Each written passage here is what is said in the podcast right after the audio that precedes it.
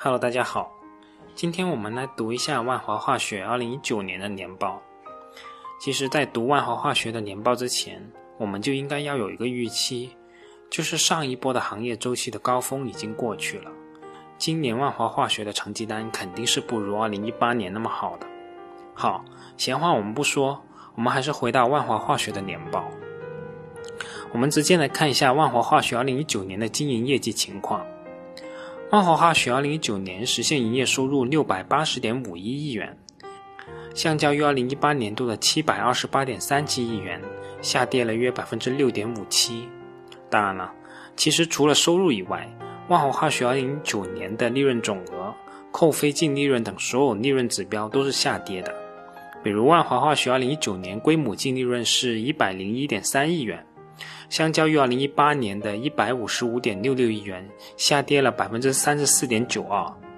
那这一份成绩单确实是不怎么好看的。我们肯定要来探究一下，这到底是为什么呢？这里说句题外话，如果细心的朋友就会发现，万华化学二零一八年的年报披露的营业收入是六百零六点二一亿元，而这一次披露的二零一九年年报中。去年同期的营业收入变成了七百二十八点四亿元，这又是为什么呢？我刚看到的时候也疑惑了一会儿，后来看了这么一段话，就大概明白了。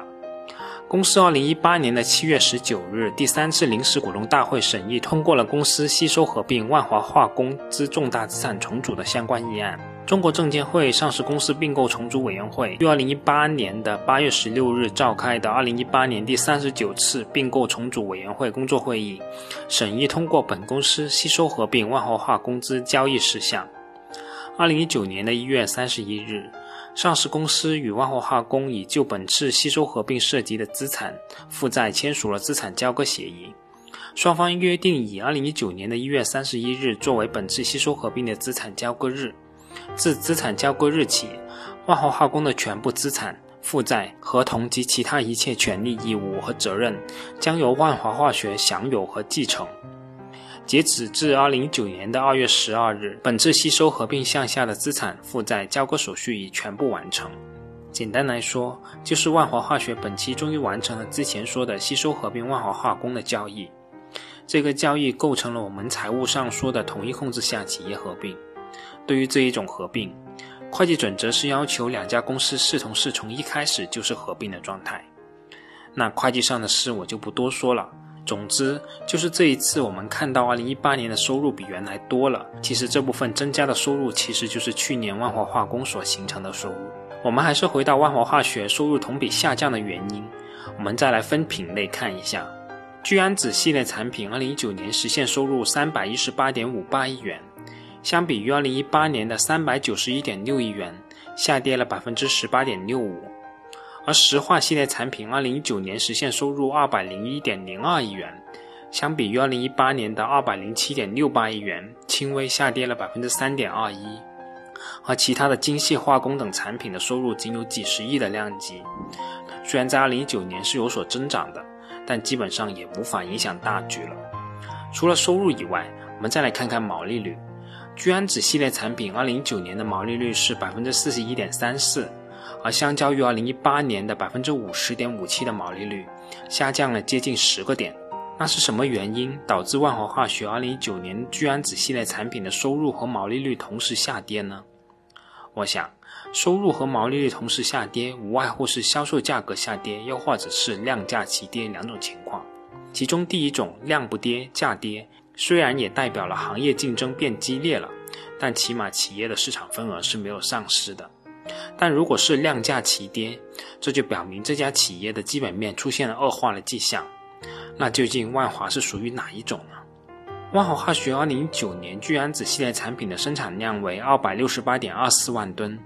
销售量为261.96万吨，销售量相比于2018年是增加了约12.27%。到了这里，我们基本上可以得出结论。就是万华化学聚氨酯系列产品在二零一九年的销售量仍然是增长的，只是单价下跌的幅度要高于销售数量的增长幅度，导致整体收入的下降。而在万华化学年报中也披露了 MDI 产品销售单价下跌的情况。国内聚合 MDI 三四月份在需求的带领下，价格由年初的一万两千元一吨迅速攀升至一万八千元一吨。五月份，受行业新产能释放以及中美贸易战升级的影响，供需失衡，市场价格快速回落至一万三千元一吨。下半年，虽然国内需求压力得到缓解，但市场价格基本在一万两千五百元吨上下波动。国内纯 MDI 的价格在一季度需求旺季迎来小幅上涨，价格维持在两万三千元一吨左右。二季度初，纯 MDI 价格达到年内最高点两万四千元一吨以后，随着行业新产能的释放以及贸易战的影响，下游信心不足，市场价格快速下滑。六月份价格跌破一万九千元一吨，随后纯 MDI 价格进入震荡整理期。价格在一万八千元一吨至一万九千元一吨之间盘整，至十二月，纯 MDI 价格跌破一万八千元一吨。从上面公司所说的情况来看，感觉目前 MDI 价格其实还远远算不上是地板价，而大概率后续聚氨酯的价格会继续下探，这也将会进一步影响万华化学后续年度的业绩。也可以这样说，调整的周期或许又要开始了。万华化学二零一九年度实现归属于上市公司股东的净利润一百零一点三亿元，相较于二零一八年度的一百五十五点七亿元，下降了百分之三十四点九二。我们刚才也提到了，其实这里所说的二零一八年同期归母净利润已经是模拟合并了万华化工做出来的数据。我们再来直接看一下二零一八年的年报，万华化学披露出来的归母净利润是多少呢？二零一八年年报披露出来的数据是一百零六点一亿元，所以无论以什么口径比较，万华二零一九年的归母净利润都是下跌的，而这一净利润下跌的幅度是明显大于营业收入下跌的幅度的，这也从侧面印证了万华化学在二零一九年增量不增利的现实。万华化学二零一九年度红利的分配方案是每十股派十三元，分配的现金约四十亿元。分红的金额是明显低于二零一八年的，不过考虑到万华化学本年的盈利情况，以及本期因收购万华化工导致的总股本扩大，这个分配金额还是比较合理的。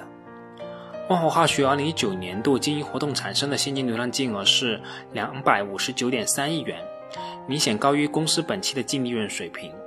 这个数据也显示出万华化学二零一九年虽然盈利水平有所下降，但现金流情况还是比较优秀的。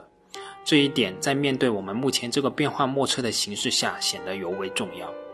万华化学二零一九年度净资产收益率是百分之二十五点四四，较二零一八年下降了十一点三八个百分点。可以说，万华化学本期的净资产收益率下降幅度是有点剧烈的。我个人分析，造成这么大幅度的下跌，一方面当然是行业景气程度的回落，但另一方面的原因。也是万华化学在二零一九年大规模的资本运作，通过各种方式买入大量的资产，而其中最大的一块肯定就是通过吸收合并取得了原大股东控制的万华化工相关的资产。我个人推测，这部分资产的质量肯定是不如原来上市体系内的那么优秀的，这也在一定程度上拉低了整个公司的净资产收益率。当然，这只是我个人的一个推测。但我想，如果有相关行业经验的朋友，应该都会同意我这个说法。地方政府为了让企业能上市，往往会把一些有瑕疵的资产或者盈利不佳的资产，先从拟上市公司的主体中剥离出来。所以，这些在上市体系外的资产质量如何，大家自己想想吧。换个角度来看，虽然万华化学2019年的净资产收益率有比较大幅度的下跌。但百分之二十五点四四的净资产收益率也是足够高了，足以傲视大部分的上市公司。这也是我仍然留在这里的主要原因。从后视镜的角度来看，我们来看看万华化学十年内的净资产收益率波动情况。万华化学于二零一五年达到了上次周期的最低点，百分之十四点六七的净资产收益率，稍微低于百分之十五的标准线。而本轮的周期的最高点位于二零一七年。万华化学达到惊人的百分之五十点六六的净资产收益率。从万华化学净资产收益率的波动周期来看，大概率二零二零年将是万华化学本期周期的低点。至于这次这个低点会有多低，我们还是保持持续观察吧。万华化学二零一九年末的总资产为九百六十八点七亿元，净资产为四百三十九点三亿元，资产负债率为百分之五十四点六五，总体的财务杠杆是处于一个比较健康的水平。公司二零一九年末的商业余额是十三点五八亿元，占净资产的比例不到百分之三，商誉减值的总体影响是比较小的。好了，说到这里，万华化学二零一九年整体的财务情况就说的差不多了。最后还是跟大家说句题外话：二零二零年的三月十九日，证监会发审委通过了一家公司的首发申请。这家公司名叫美瑞新材料股份有限公司，而这家美瑞新材的实际控制人王仁宏直接持有美瑞新材百分之五十一点八的股份，并通过两家合伙企业间接持有超过百分之十的股份，合计持有美瑞新材百分之六十三的股份。王仁宏于一九九六年至二零零六年间一直在万华化学工作，历任车间技术员、车间主任、TPU 部经理。二零零六年至二零零九年间历任万华化学某全资子公司的总经理，而身兼美瑞新材董事、副总经理、财务总监的张生，同样也有在万华任职的经历。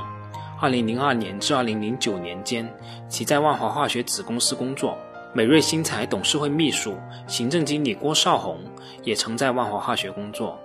除此以外，美瑞新材的三名监事均曾在万华化工工作多年。除了高管均源于万华化学以外，万华化学在业务上与美瑞新材存在重叠，且万华化学公司的体量远大于后者。可以这样说，美瑞新材的生产经营活动高度依赖于竞争对手万华化学。而该公司的招股说明书中披露的经营风险因素中，前两大因素均与万华化学有关。第一大风险为原材料价格波动风险。招股说明书显示，近几年直接材料成本占公司营业成本的比重均在百分之九十左右。万华化学是美瑞新材的第一大供应商。公开资料显示，二零一七年以来，上游原材料价格上涨。部分原材料价格一年内甚至上涨幅度超过百分之六十，导致 TPU 价格大幅攀升。在这个过程中，美瑞新材也不得不提价，部分产品一年内涨价约百分之二十，但公司产品仍然出现毛利率下滑的情况。第二大风险因素是市场竞争加剧，大中型生产厂商将不断涌现，加剧中低端市场的竞争程度。国外企业在中高端市场占据优势，万华化学是美瑞新材的第一大竞争对手，且体量明显大于美瑞新材。二零一八年，美瑞新材销售收入不足六亿元，净利润不足五千六百万元，而同期万华化学营收超六百亿，净利润超一百零六亿。美瑞新材在招股说明书中并没有提及与万华化学可能存在的正面竞争的问题。仅解释称，万华化学处于 TPU 产业链的中上游，TPU 业务占比较小。而据公开的数据显示，2018年万华化学 TPU 产量居全国第一，占全国总产量的23%；美瑞新材产量居行业第四，约占全国总产量的7%。证监会的发审委上会问题中也提到了要求美瑞新材说明的问题：一是美瑞新材与万华化学的产品差异。二是双方合作与竞争并存的关系是否存在会对公司不利的影响？三是曾在万华化学工作的公司董监高是否违反竞业限制？第四是与万华化学是否可能产生专利纠纷等。按照美瑞新材的说法，万华化学的优势在于规模化生产，而美瑞新材则专注于 TPU 材料的研发生产，以技术创新见长。如公司在发泡 TPU 技术上打破了跨国公司垄断。形成了自主知识产权。从这样一件事而言，我认为是应该值得我们去关注和警惕的。虽然不是说这家公司的出现就影响了万华的公司利益，起码两者在体量上的差距还是足够明显的。但我为什么要特别提出这样一点呢？其实是直到目前为止，我们仍然没有看到万华化学有推出股权激励计划等相关的安排。所以从某种程度上而言，公司管理层的利益其实并没有与公司利益去捆绑，就很容易出现这种挖上市公司墙角的问题。所以这个问题还是值得我们去持续关注和正视的。好了，这次我们就说到这里，下次我们继续来关注一下万华化学年报中其他值得关注的一些内容。